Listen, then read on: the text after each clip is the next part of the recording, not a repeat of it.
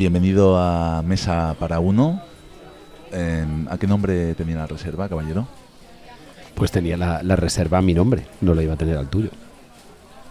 Eh, maravilloso, señor. Eh, y me, me- me puede concretar un poco más, por favor, que sabe que tenemos eh, una lista de espera de mucho tiempo y entonces necesitaríamos eh, confirmar su nombre en la reserva. Disculpe la insistencia.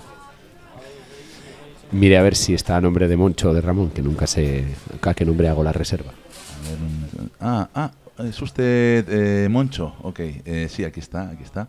Em, reserva solo para una persona, ¿verdad? Correcto, así es. Maravilloso. Es eh, el tipo de cena que esperamos en este tipo de restaurante. Em, además, hoy sabe que se encuentra con un evento muy especial, que es la última cena del año.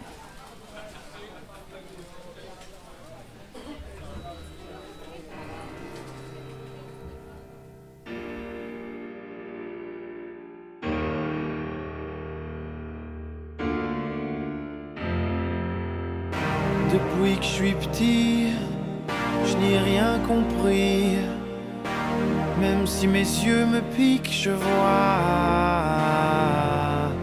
Je les ferme et prie. Et demande s'il lui pique Acompáñeme a la mesa, por favor. si Detrás de usted. ¿Es la primera vez que viene, eh, caballero? Efectivamente, es, es mi primerita vez. Esperemos que lo disfrute. qui promettent la lune sans connaître la terre, qui s'appelle adulte, Mientras toma asiento, le vamos a servir el primer eh, plato de nuestro menú de la última cena. Eh, se trata de la de nuestra aceituna esferificada. Em, como me consta que usted es una persona bueno, de cierto renombre en el mundo de la crítica gastronómica, seguramente sea un plato que le recuerde a, nuestros compañeros de aquí de Barcelona, los hermanos eh, Adrià. ¿vale? Eh, aquí lo que hemos hecho es reinventar el- su famosa aceituna esferificada.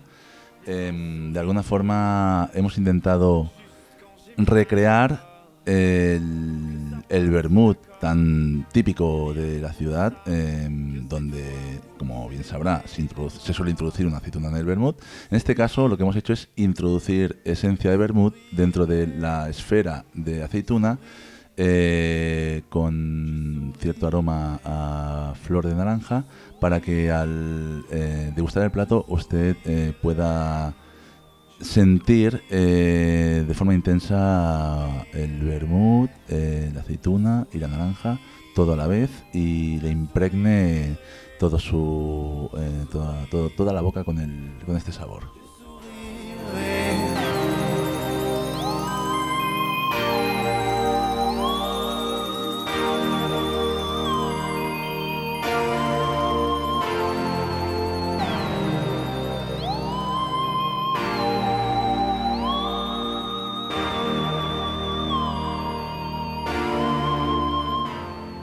Buenas noches, caballero. Soy Fernando. Voy a hacer el servicio de bebidas para usted.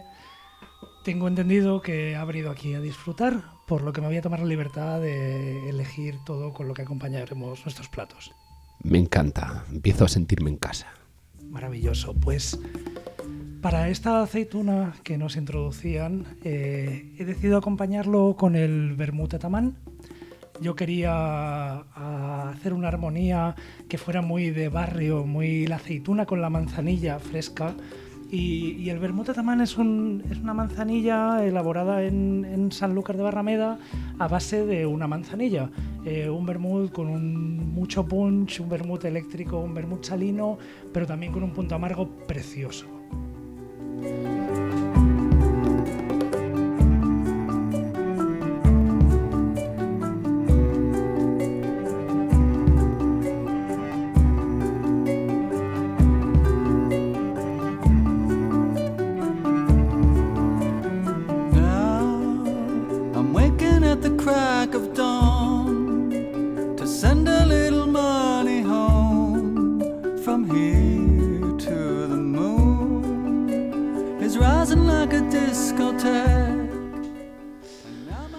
Caballeros, eh, he llegado aquí y han intentado abrumarme a base de palabrería y formas. No sé, quizá no hacía falta tanto, pero bueno, esta aceituna, que- o como coño le quieran ustedes llamar, pues no, no está mala, no está mala. Y, y el bermutito este, bueno, en la bodega de abajo del barrio lo tiene igual de bueno, pero de momento no vamos mal.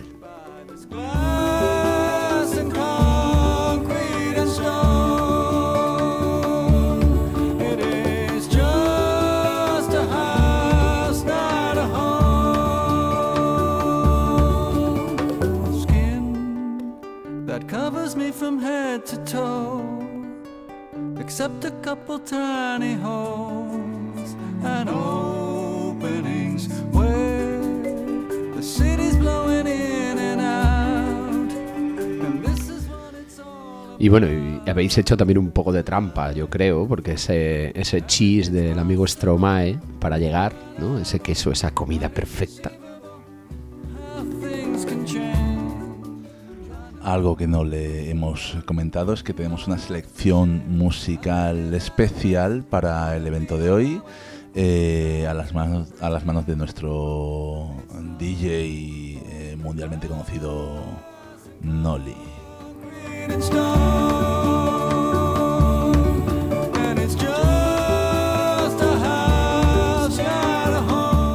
Bueno, y ya veo que va a ser usted muy exigente con nuestra cocina y, y el maridaje que la acompaña. Así que, sin más dilación, creo que podemos ir al siguiente plato si le apetece. Lo estoy deseando. Bien, pues en esta ocasión eh, le traemos una burbuja sólida de mantequilla ahumada con caviar. Lo que se va a encontrar es eh, la apariencia de, y permítame simplificarlo al máximo, de una especie de pan chino, eh, crujiente por fuera, y dentro se encuentra la, la mantequilla con caviar, ¿vale? Eh, se lo puede comer a dos bocados. em, cuidado porque el interior obviamente es eh, algo, algo líquido. Eh, y la mezcla de texturas entre el crujiente exterior y la cremosidad de la mantequilla y el, y el sabor salado que le, que le da el caviar hará que, bueno, que mm, disfrute de un contraste de sabores que esperemos que esté a su altura y a su gusto, caballero. The ruins of the day, painted with a scar. And the more I straighten out, the less it wants to try.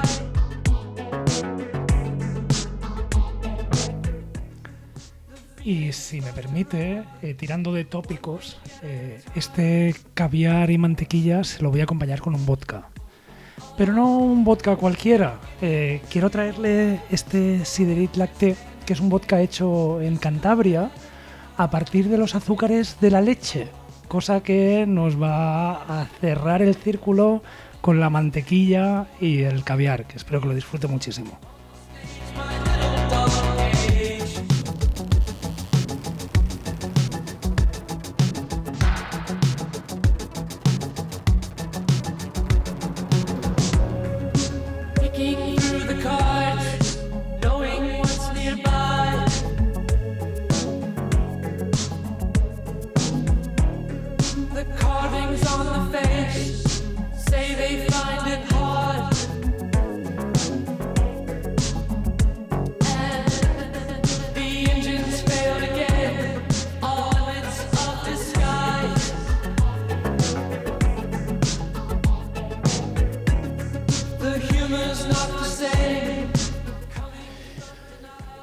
Además de un mar de sensaciones y sabores, me estoy en un lago de dudas. Y la primera es, eh, ¿en serio? Estas bolas naranjas que parecen de gelatina sacadas de una bolsa cutre de gominolas es el caviar, ¿de verdad? ¿Tanto cuento para esto? Y luego, ¿en serio? ¿Vodka con leche? Pero, pero qué guarrada es esa.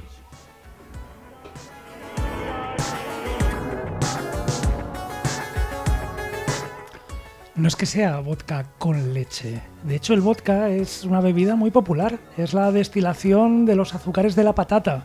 Y, y lo mismo que puedes destilar los azúcares de la patata, puedes destilar los azúcares de la leche.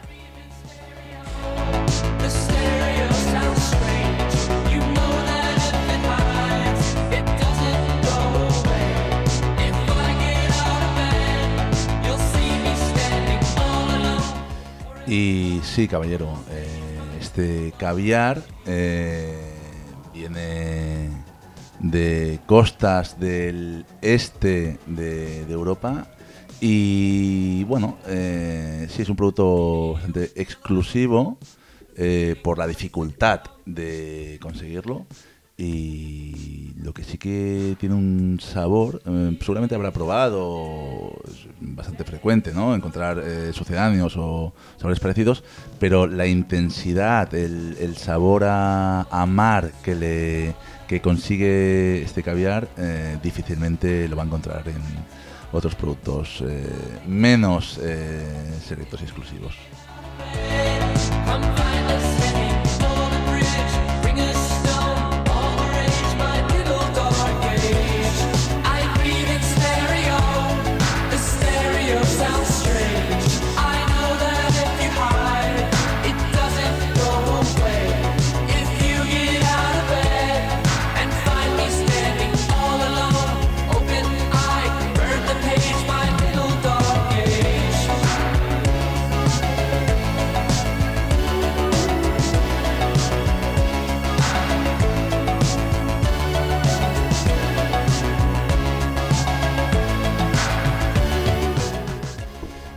Y Fernando, compañero, creo que hay una exigencia aquí por encima de lo que estamos habituados.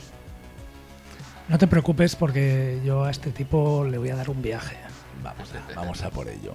Eh, caballero, si le importa que le tuteemos, eh, Moncho, No, por favor, tuteadme.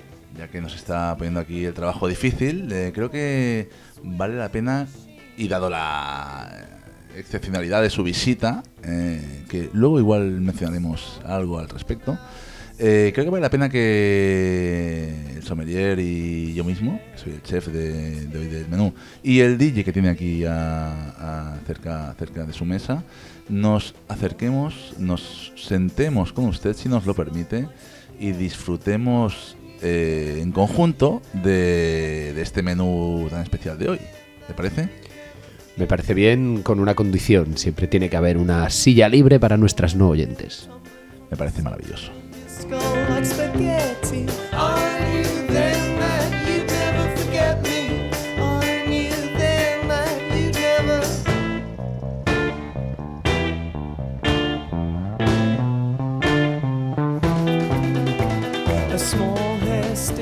Así que vamos con el siguiente plato, si le parece, ¿vale? Que es un brioche de trufa, simplemente.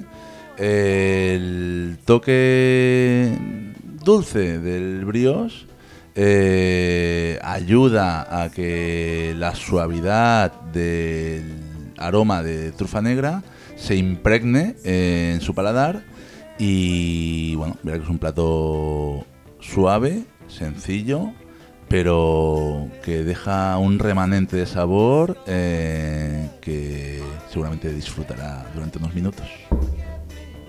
Y ya que veníamos a jugar y ya le podemos tutear, permíteme que te llene la boca. Y vamos a ir a por un gran caos de Can Rafus dels Caos. eh, unos tipos que trabajan en el Penedés y que hacen algunos de los mejores blancos para mí de Cataluña, pero vamos con su tinto. Un tinto con años, a base de Cabernet Franc, Cabernet Sauvignon y Merlot, muchísimo cuerpo, muchísima caña. eh, y esto es más que nada porque yo las reglas de los maridajes clásicos me las paso por el arco del triunfo. Y vamos a empezar con algo cañero desde ya.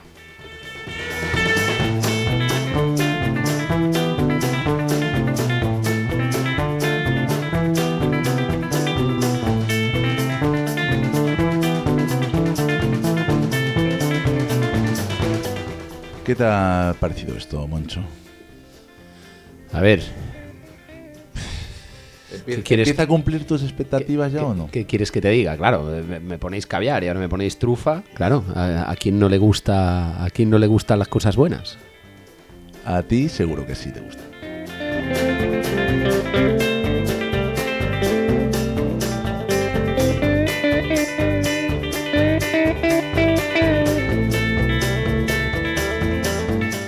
Tengo, tengo una pregunta que hacer antes de que sea más tarde y, ya me habéis, ya me habráis embriagado del todo. Y es, ¿qué pasa con las botellas de vino que estás abriendo y que solo me estás poniendo el culo y el fondo de la copa, cutre? ¿Qué pasa con el resto? ¿Te lo- ¿Os lo bebéis luego vosotros? ¿Tenéis una, ¿Hacéis al final del servicio una fiesta y os acabáis las botellas que habéis abierto? Y, ¿O cómo va esto? No conozco el concepto botella de vino a medias.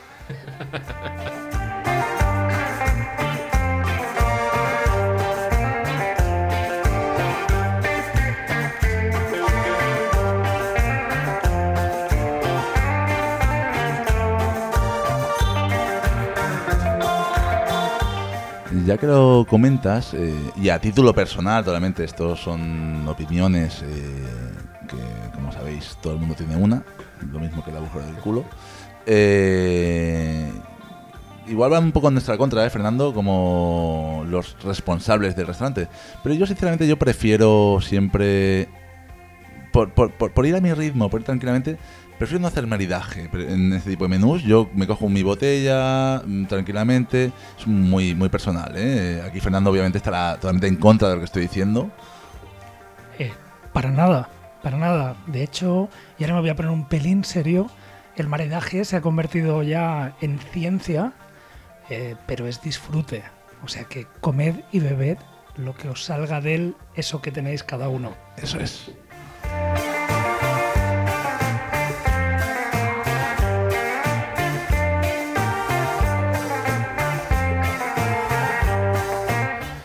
Y mientras suenan los bichos, esta bandita de afrocumbia afincada en Londres, eh, deciros que el tema de los maridajes es algo que como disfrutón que soy, eh, también tengo dudas siempre de si hacer el maridaje o no. ¿Merece la pena o no? Y hablo ya desde el punto de vista más económico, porque yo sí que me he encontrado alguna vez que luego lo que te ponen en el maridaje no deja de ser botellas que tú puedes tener en tu casa, ¿no? Entonces pierde un poco el factor sorpresa.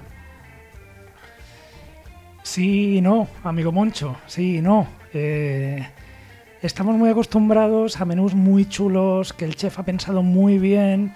Y, quizá con los maridajes todavía no hemos llegado a ese nivel, salvo en ciertos lugares. Sí que es verdad que muchas veces nos encontramos con maridajes que no llegan, que efectivamente parece que están ahí para hacer caja. Pero hay algunos otros eh, que te vuelan la cabeza. A ver si lo logras el día de hoy.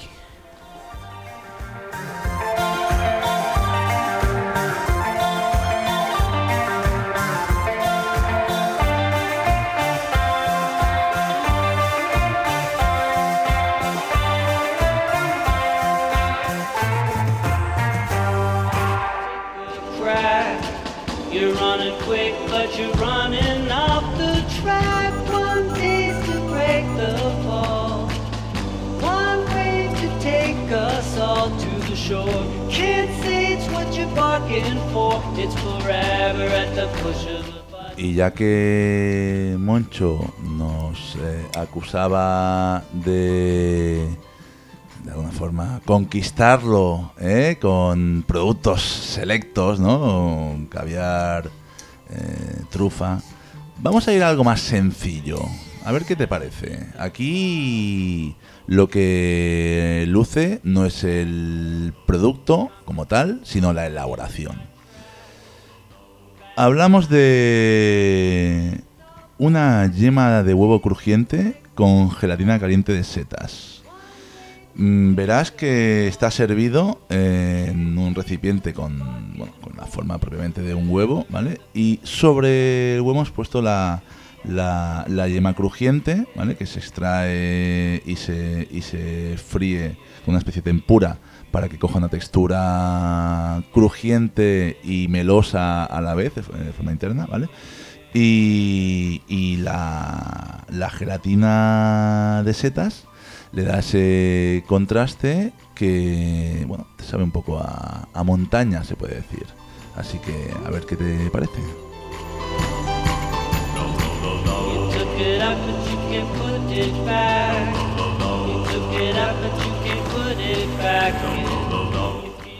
Y para llevarme la contraria a mí mismo, ahora sí que te voy a servir un vino que quizá podrías tener en casa. Y es el Godello sobre Elías eh, de Loar de Sil. Es, es su segunda botella y es que no he querido quitarle protagonismo a toda la cremosidad, a toda la untuosidad de ese plato y simplemente acompañar algo que sí que tiene un poquito, pero que lo que te da es ese puntito ácido que te vaya limpiando el paladar.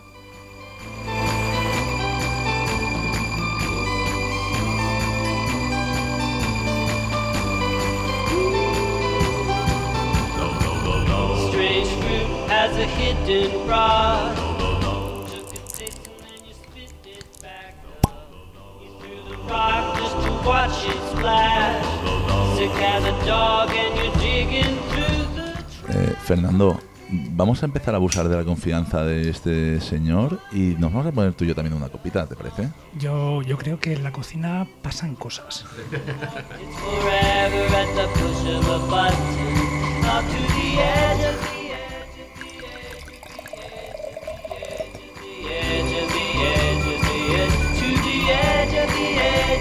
yeah.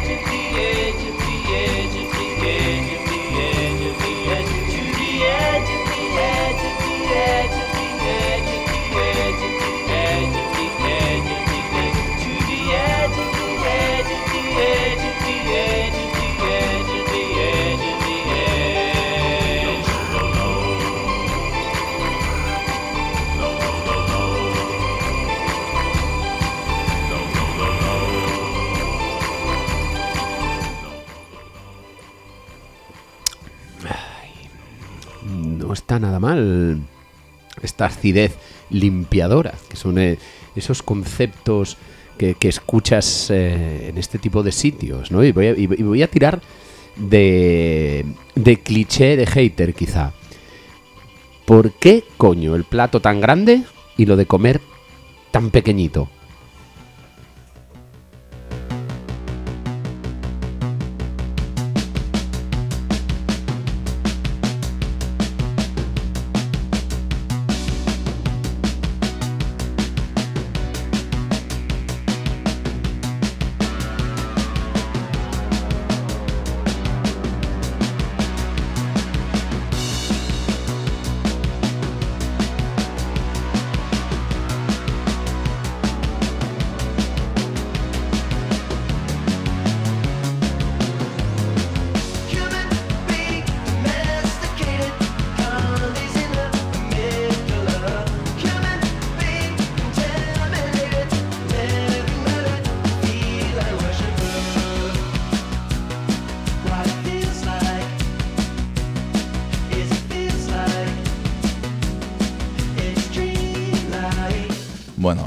Hemos eh, disfrutado de este vino, que como bien decía Fernando, mm, podemos tener en nuestras eh, bodegas eh, en casa, que bueno está por cierto. Em, te voy a responder, Moncho, obviamente mi opinión, al final esto cada uno dirá lo suyo.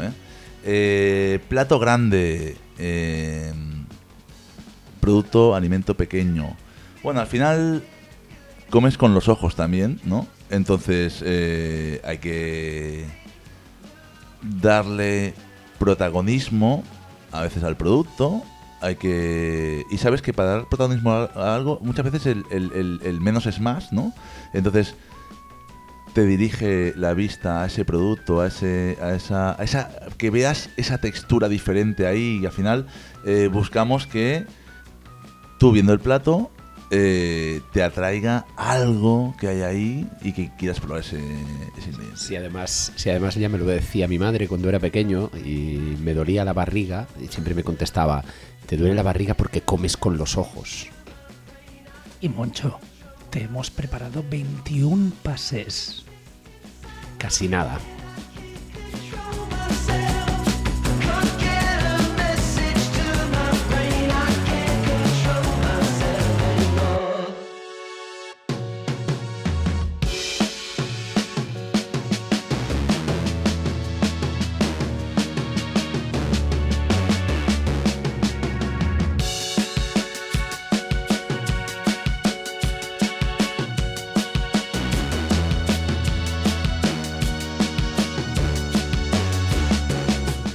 Como dice Fernando, te queda trabajo aquí por hacer, amigo.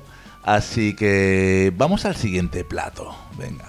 Y aprovechando eso, que son platos pequeñitos, muchos de ellos de un solo bocado, o algunos eh, dos, no mucho más, ¿vale? Eh, y el siguiente plato, Moncho, ya que te he mencionado antes que había cierto aroma a montaña en esa cremosidad del huevo, ¿no? Con, con esas setas de fondo, seguimos en la montaña, y ya que estamos aquí en Barcelona, pues obviamente montañas catalanas, vamos a hacer un carpacho de peus de porc con aceite de setas sobre crujiente de carne de perol. Y yo te traigo, yo te traigo por donde anda el cerdo. Eh, te traigo el veneno de Pepe Mendoza, el hijo de Enrique Mendoza, bodega que igual conocéis, y te traigo esta monastrell que, a mí me sorprendió muchísimo, porque la monastrell te da vinos con cuerpo, con, muchísima tani- tanicidad, y, y esta monastrell te va a dar bosque, te va a dar herbacidad, te va a dar ese, ese pino, ese sotobosque. Me parece que es magnífico para recordar por dónde anda el cerdo.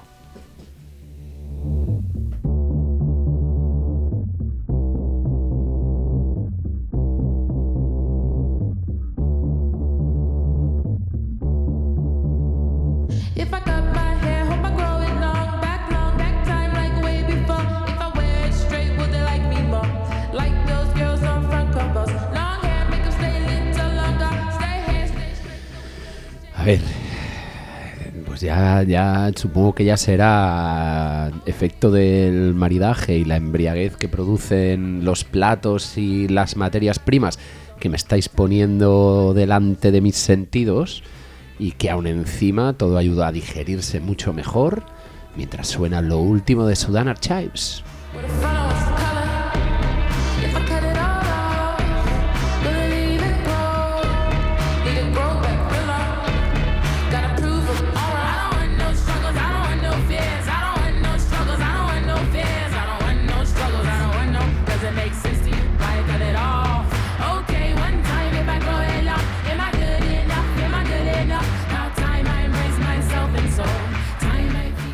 Por cierto, Moncho, eh, hemos. Nos han dicho por aquí que tú eres gallego, ¿no? Peus de porc, por allí suenan, eh, es algo que has conocido aquí o A ver, eh, en Galicia, como se suele decir, del cerdo se aprovecha todo, hasta los andares. Y el speus de porc, como se hace aquí en, en Cataluña, no se hacen allá. ¿Vale? Es, es una de las cosas más que se suele poner en la, en la pota de caldo. Y la verdad es que eh, a mí con los peus de porc me habéis ganado, porque además es un plato tradicional, pero es un plato tradicional que si no se sabe hacer bien, si no se le da ese punto de cocción y luego se pasa por la parrilla de manera correcta, puede no valer nada. Aquí hemos querido hacer un, un carpacho para, ya que es un, es un plato potente, para que sea mucho más ligero y podamos ¿eh? Eh, llevar a cabo ese, ese conseguir ese objetivo que decía Fernando de 21 platos. Ya veremos si hay, hay tiempo en, en la cena de hoy o si hacemos algo de ¿eh? Mm, después de la cena eh, para seguir con los platos, ¿vale? Eh, por cierto, ah, comentabas los pros de aport, ¿no? Que se hace aquí de una forma muy particular. Hay otro acompañamiento de este plato que es la carne de perol, ¿vale? Que también es una es un plato muy típico de aquí, menos conocido quizás, ¿vale? Que es, es una especie de ensalada de invierno ¿eh? Que, que es típica del día de la matanza. Entonces se hace, bueno, con- con- con algunos, algunas partes poco habituales del cerdo. ¿eh? Se hace esta, este tipo de ensalada templada. eh, y bueno, esa combinación creo que, como decía Fernando, nos ha llevado a, a la- donde vive el cerdo directamente.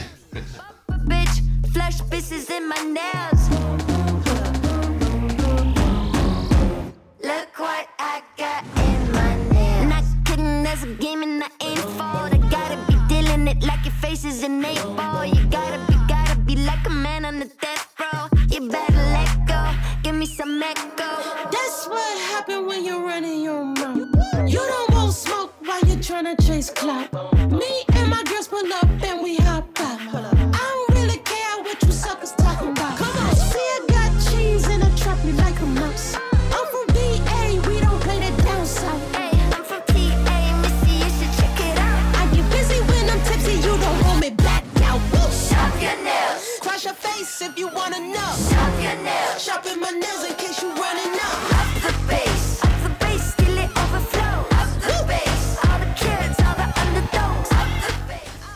Y vamos a. Ahora que hemos ido a donde vive y donde muere el cerdo, por cierto, eh, vamos a hacer un cambio. ¿eh? Eh, nos vamos a.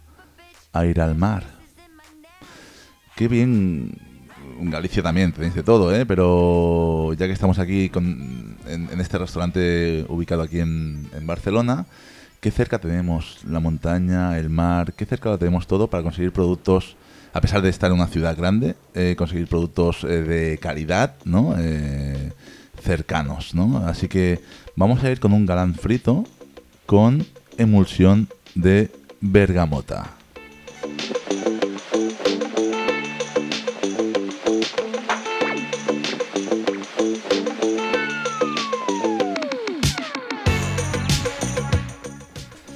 Y a mí lo del pescadito frito, cuando lo propuso el chef, me llevó al sur, pero no. Eh, se lo voy a acompañar con una copa del eh, Orange Volé de, de Más del Pegui, que simplemente no vamos a poder encontrar, pero que es maravilloso. Un orange a base de Chenin Blanc, eh, cítrico, crujiente, una maravilla, ¿Por qué dices que no lo vamos a poder encontrar? porque no vais a poderlo encontrar.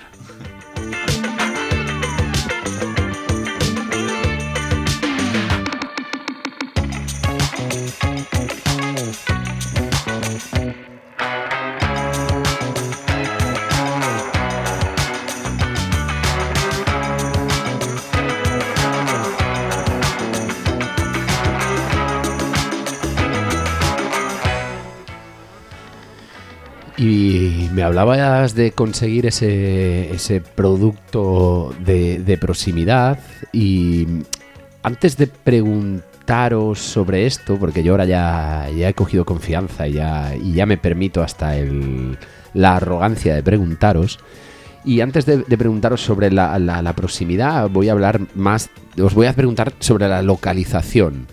¿No? Porque al final venir a este tipo de restaurantes siempre tiene un toque como muy snob, muy... Sí, muy snob. Y además, si lo haces en la capital del reino, todavía es mucho más snob. ¿Por qué? ¿Por qué, por qué necesitáis darle este halo de snobismo a vuestros locales? Bueno, yo la primera respuesta es sencilla. Eh, el precio de un menú de esta categoría, pues obviamente no está al alcance de todos. Eso ya hace un filtrado inicial de quién va a venir y qué le vamos a exigir también a... O sea, qué, va a exigir esa persona que venga aquí, ¿vale? Pero es que además hay algo que si se da cuenta, caballero, hay más gente trabajando que disfrutando, que, que consumiendo. Es decir, estamos eh, aquí Fernando, especialista en vinos y en licores, el sommelier de, de hoy, al DJ exclusivo que tiene aquí al lado de su mesa, que es el famoso Noli, y a mí trabajando para usted, una sola persona. Entonces, ¿el precio es un filtrado de a quién queréis tener o a qué responde el precio del menú? Yo te diría que no es a quien queremos tener, sino es quién quiere permitirse el lujo, el lujo de disfrutar de algo así. Es el cliente, pues, eh, seguramente haya mucha gente que se pueda permitir un menú así, pero no va a venir, no se lo va a gastar. Entonces, el que el que se lo quiera gastar, el que quiera venir aquí a disfrutar de algo así, es porque realmente quiere vivir una experiencia eh, de, de- de sentidos, digamos, que, que le va a compensar pagar por un servicio como el que estamos dando, por unos productos como los que estamos eh, ofreciendo y por un... Y, y- más allá de lo que preparamos el producto, el tiempo de preparación, de análisis que ha habido previo a esto para conseguir estas elaboraciones, que también obviamente pues tiene un coste para nosotros.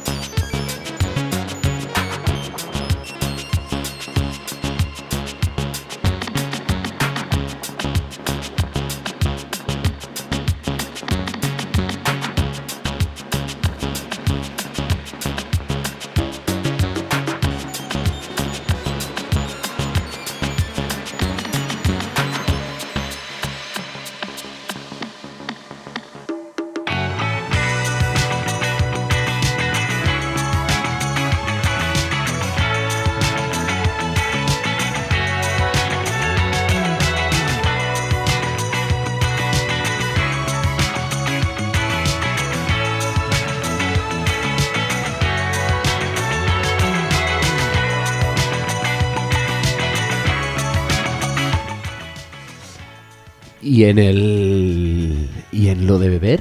¿Qué? ¿Cuánto margen le metéis a esto? Porque aquí seguro que ganáis, es donde, donde hacéis los dineros, ¿no? Pues si no, no se entiende estos precios de estas botellas. A una pregunta directa, una respuesta directa. Es verdad, es verdad que los restaurantes en, en las botellas de vino ganamos dinero, pero yo tengo dos políticas que sigo a rajatabla. El, el markup de las botellas va a ir disminuyendo conforme la botella es más cara en origen. Yo quiero que la gente pueda permitirse beber buenos vinos sin que le rompamos el hígado más que sea por el alcohol. Y por otro lado, me niego a la vez a traer botellas muy baratas. Eh, una botella muy barata es una botella en que alguien ha sufrido, normalmente el agricultor. Y, y para mí la, la- la ética de la cadena de valor, de que todo el mundo pueda ganar un buen dinero, me parece algo importantísimo. Piensa que una botella de vino que llega a ti, eh, pongamos una botella joven, ¿no? que ahora podría ser un 2021, eh, ha tenido años de trabajo. Una, una plantación de vides no empieza a rendir a partir del cuarto o sexto año. Luego ha habido que cosecharlo, ha habido que llevarlo a la bodega, ha habido que trabajar allí unos cuantos meses.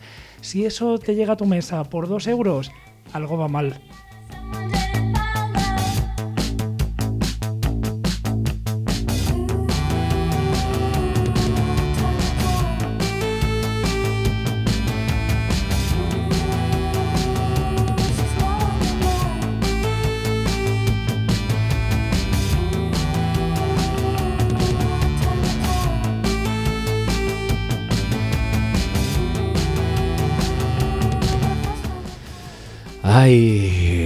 No oyentes, yo ya no sé si habla el vino, no sé si esta gente y sus eh, texturas, olores, colores y sabores me están haciendo perder la razón, pero parece que si queremos respetar el trabajo de los demás, si queremos ser conscientes, coherentes y consumir de proximidad, y si queremos que todo el mundo tenga el reconocimiento que tiene a las cosas que hace y al cariño que pone en hacerlas, el sistema, el de siempre, ya nos lo vende como un producto.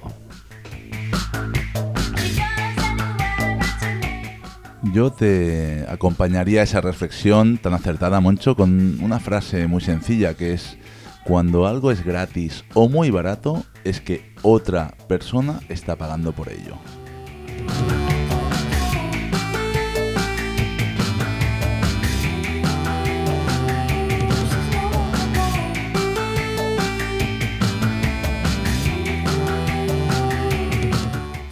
Y yo creo que eh, mientras Fernando sirve la siguiente copa, eh, vamos a darle paso al siguiente plato. Que esto, que el ritmo no pare. Como no paran Automatic, que está sonando de fondo con un ritmazo que nos. No sé si es el vino, la música o qué, pero nos vamos animando, ¿eh? Así que, Moncho, te presentamos eh, a nuestro ravioli de calabaza con queso de cabra, cebolla y pepinillo encurtido sobre una sopa fría de pistacho.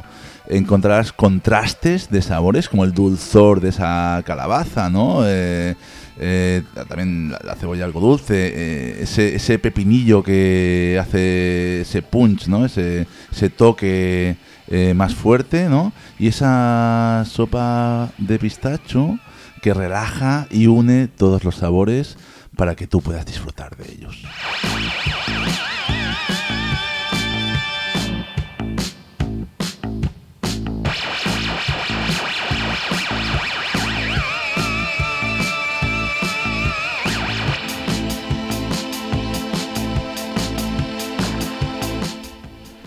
Y permíteme que te traiga el primer y creo que único Rioja del día. En este caso, un Rioja blanco, eh, pirata. No te estoy llamando pirata, aunque podría. Tus ojos, pirata. De Bodegas Contador, la bodega de Benjamín Romero. Ese- ¿No era el ciclista? Ese, también, hermano, hermano, era familia. Eh, Pirata es un blend muy curioso de La Rioja porque la que manda es eh, una de las uvas blancas que más odiamos en España, que sería, a ver si lo aciertas, No. uva No, blanca, no. por favor. El, el- el- la uva blanca que más odiamos, el albariño. No, esa, esa podría ser la segunda, me refiero a la verdejo. Ah, el verdejo, sí, bo, es que yo no lo considero ni, ni uva eso. Fíjate, pues yo creo que yo creo que esta botella, que 50% es verdejo y luego tiene viura, tiene garnacha blanca y alguna cosa más, te va a encantar. I never stop to think or breathe. It comes to me naturally.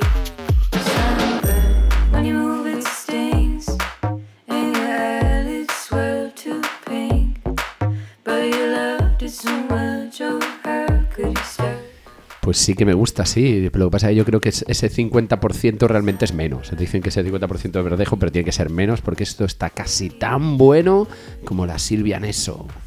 Oh,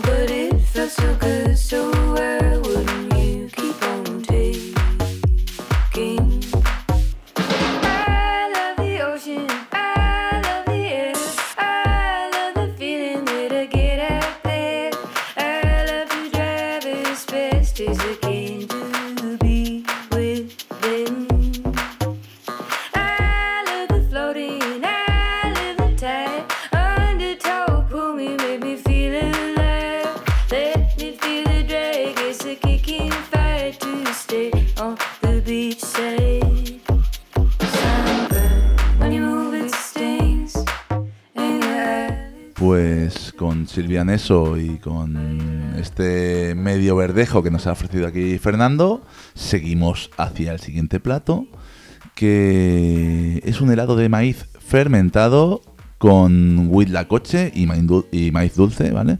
Y con crumble de Kikos. Sabes que el, el huitlacoche es el hongo ¿eh? que se genera No en- la mazorca. Eh, y le da, pues, un- nos hemos ido un poquito a México ahora, ¿eh? Le da un toque así eh, dulce, pero a la vez también eh, muy intenso y que se impregna y que seguro que va a maridar perfectamente Fernando con algo que nos trae ahora. Pues fíjate que la botella que te traigo ahora era una botella que sabía que tenía que estar en este menú y no sabía dónde ponerla, pero tenía que estar. Es el Saserra de Vega de Rivas, eh, una malvasía de Siches, eh, una cosa preciosa que además tuve la posibilidad de, de conversar con el dueño de la bodega en su añada 2016, una añada que lamentablemente nada más que te puedo ofrecer yo ahora mismo y la añada 2016 fue una de las mejores. Lamentablemente, Bribón, encantado que estás de poder ser el único.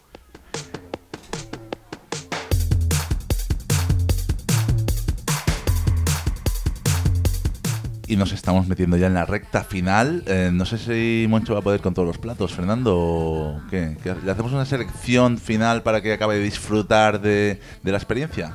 Yo creo que le podemos servir un par de platitos más y luego llevarla a los postres, ¿no? Acabar con ese dulcecito. Me parece una idea maravillosa. Así que, ¿qué te parece si vamos a la, a la gamba marinada en vinagre de arroz con jugo de su propia cabeza y el eh, de algas? eh, mar, esto es sabor a mar directamente y la intensidad ese jugo de la cabeza de la gamba que hace que te domine todos los sentidos.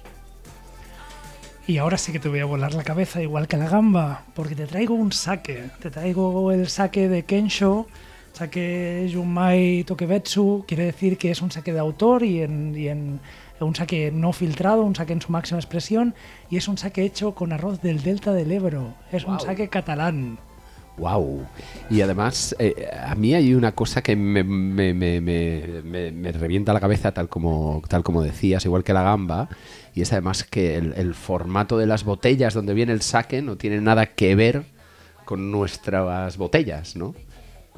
Son normalmente botellas más grandes, más alargadas, que se parecerían a nuestras magnums. Sí, pero son otras cantidades, ¿no? Sí. No, no- no- ni siquiera siguen el mismo, el mismo, la misma proporción de cantidades y, y tal. Tenéis que pensar que las botellas de vino de tres cuartos de litro son simplemente un condicionante de cómo se hacía, se almacenaba el vino en Europa. Eh, muy lejos estaba Japón cuando todo esto empezó. Y una pregunta que te hago yo, ahora soy yo que pregunta Fernando, ¿eh? me, me- me- estoy animando. Eh, el saque... Como cali- si no trabajáramos juntos cada si- día aquí en el restaurante. Es que, ya sabes, el ritmo que llevamos aquí, mm, hablamos poco, hablamos poco últimamente. Eh, la pregunta es, ¿el saque frío, caliente, mm, temperatura ambiente? Depende del saque, pero este en particular te lo estoy sirviendo como un vino blanco con cuerpo, es decir, a unos 12 graditos, está fresco pero no frío.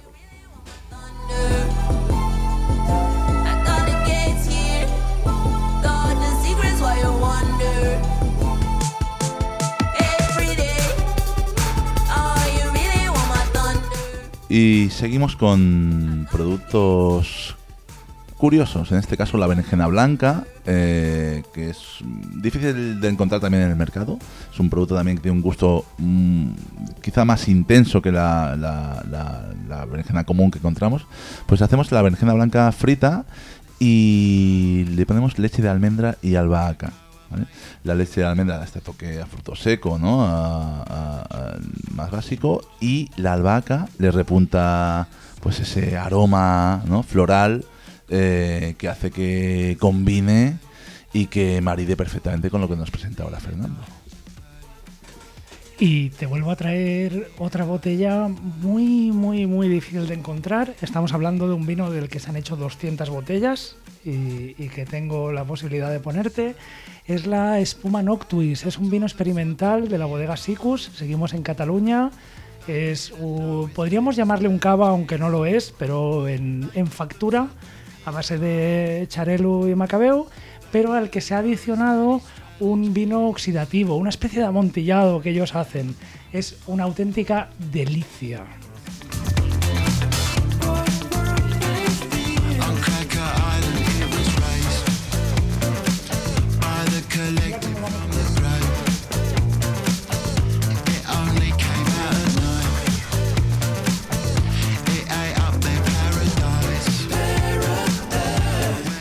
Id a, a buscar otra silla porque Damon y sus amigos de los Gorillaz quieren probar esta maravilla que me estáis poniendo ahora.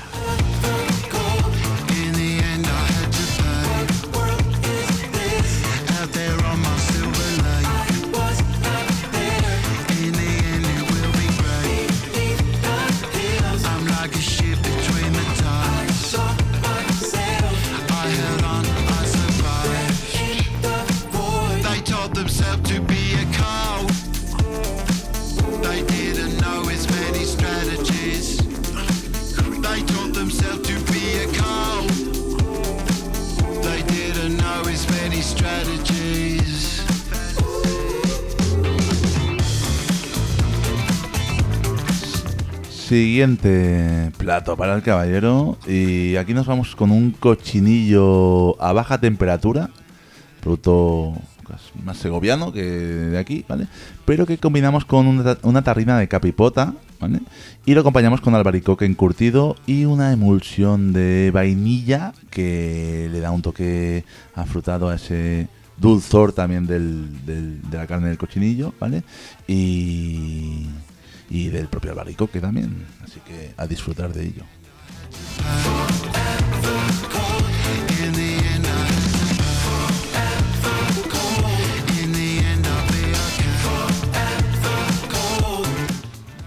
Y como ya estamos en la cresta de la ola, déjame que, que me quede en Cataluña con la capipota y, y te sirva el Dosh de más Dosh. Eh, saludos, Valentín, porque me encanta servir tus vinos. Un blend de 45% garnacha, 55% cariñena, ambas con plantadas hace más de 100 años, que es pura elegancia y pura expresión del priorat.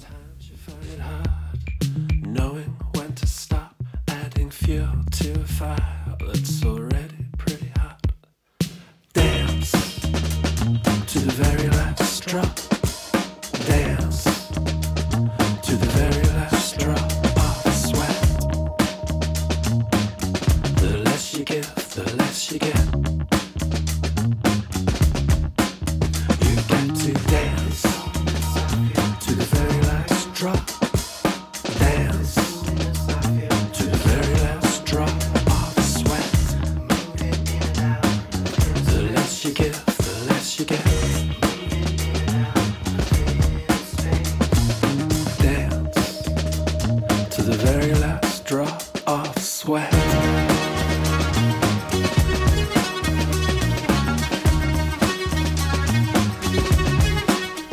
Y como decíamos que estamos en la recta final, nos vamos a saltar algún plato del menú. eh, aunque Moncho, eh, ha llegado el momento, ¿no, Fernando? Que le digamos que sabemos quién es, conocemos de su renombre. Conocemos tu identidad Tu secreta. identidad secreta. Eres uno de los inspectores de la mundialmente conocida y reconocida y valorada guía Moncholín. Eres tú. Es verdad, soy yo. ¿Y qué tal? ¿Crees que somos dignos de merecer eh, tal galardón? Aún no lo he decidido. Uf, así que, Fernando, ¿qué hacemos? Vamos con los postres y lo acabamos de endulzar todo y embriagar con lo que acompaña ¿eh? a Lo estos... tenemos, estos- lo tenemos en el bote, vamos a darle azuquita. Eso.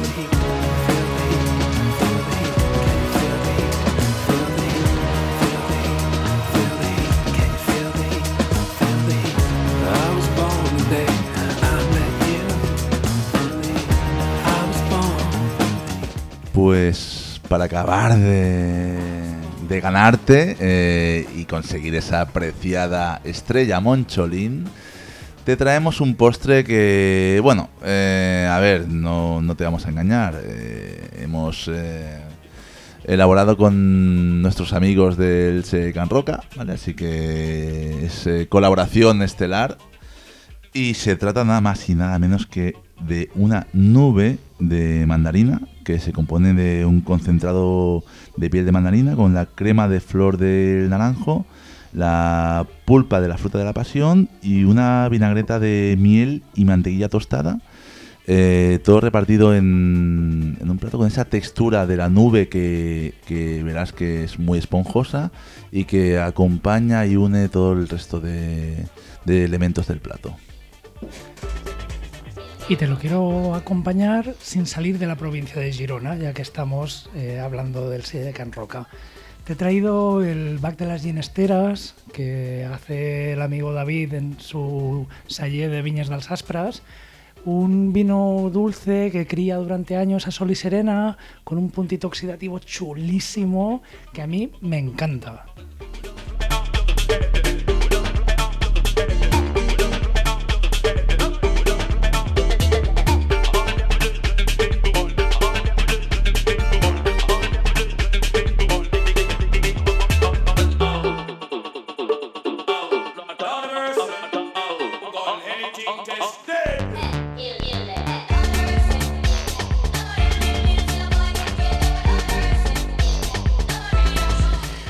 Con el amigo James eh, XX eh, aprendí yo a disfrutar de los vinos dulces y la verdad, yo soy más de salado que de dulce, pero este postre y este vinito os lo estáis currando, chavales.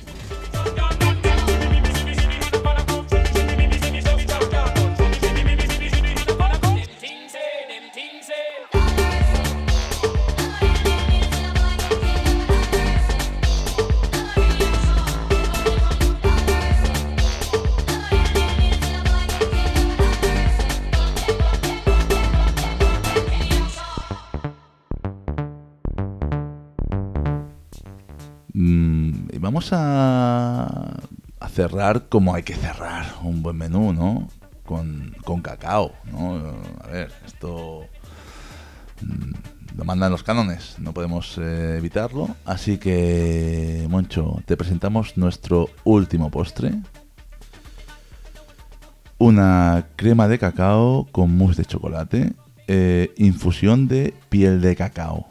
Es decir, vas a poder disfrutar de las diferentes texturas y sabores de este producto tan sabroso y tan especial. eh, una forma que te va, digamos, a, sorprender porque no es la forma habitual en la que estamos habituados a, co- a comer el cacao. Y me encanta que me hayáis escuchado y como os dije, yo no soy de dulce y esto parece que va a tener un toque amargo interesante. Amarguísimo.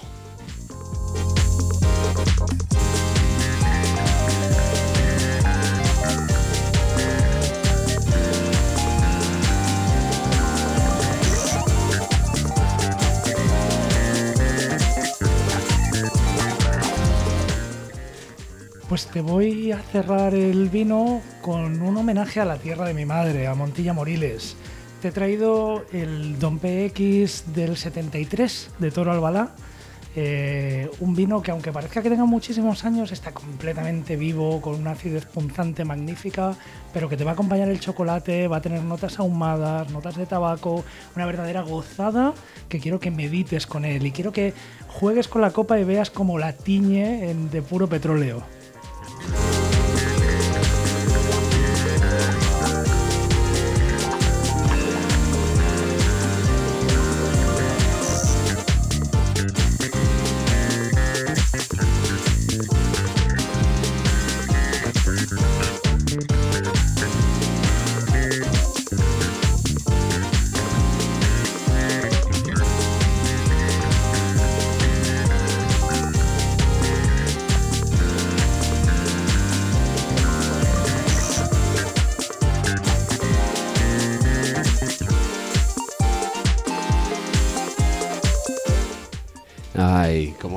¿Cómo, sabéis eh, conducir estos viajes para que llegues al momento, al que siempre es el momento más doloroso, cuando toca pedir la cuenta, total y absolutamente tiernito?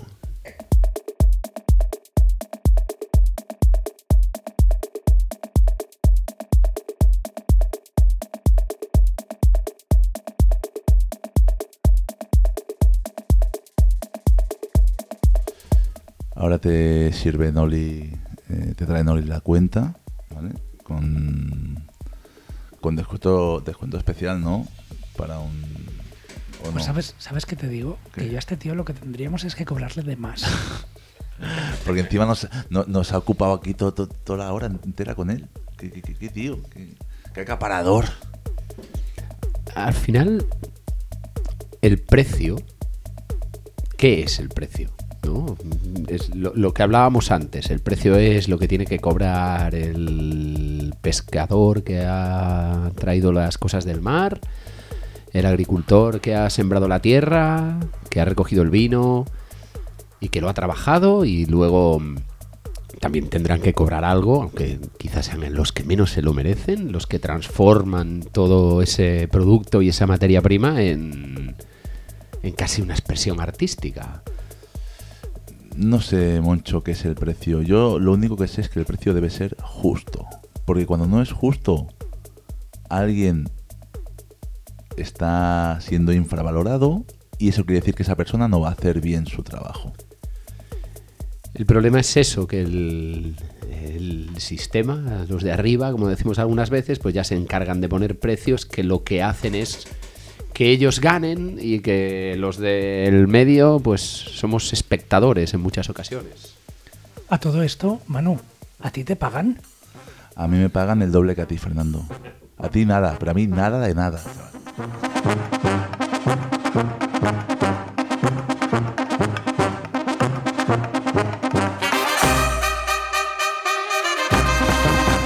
Muchísimas gracias, queridas no oyentes. Muchas gracias, Fernando. Vaya viaje que nos has pegado.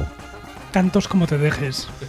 Y yo haría un último mensaje, Moncho, si te parece que estamos en periodo navideño, ¿no? Eh, al final, amigas, amigos, os hemos compartido lo que más nos gusta de estas fechas tan señaladas, que es comer bien. y El comercio y bien. el bebercio.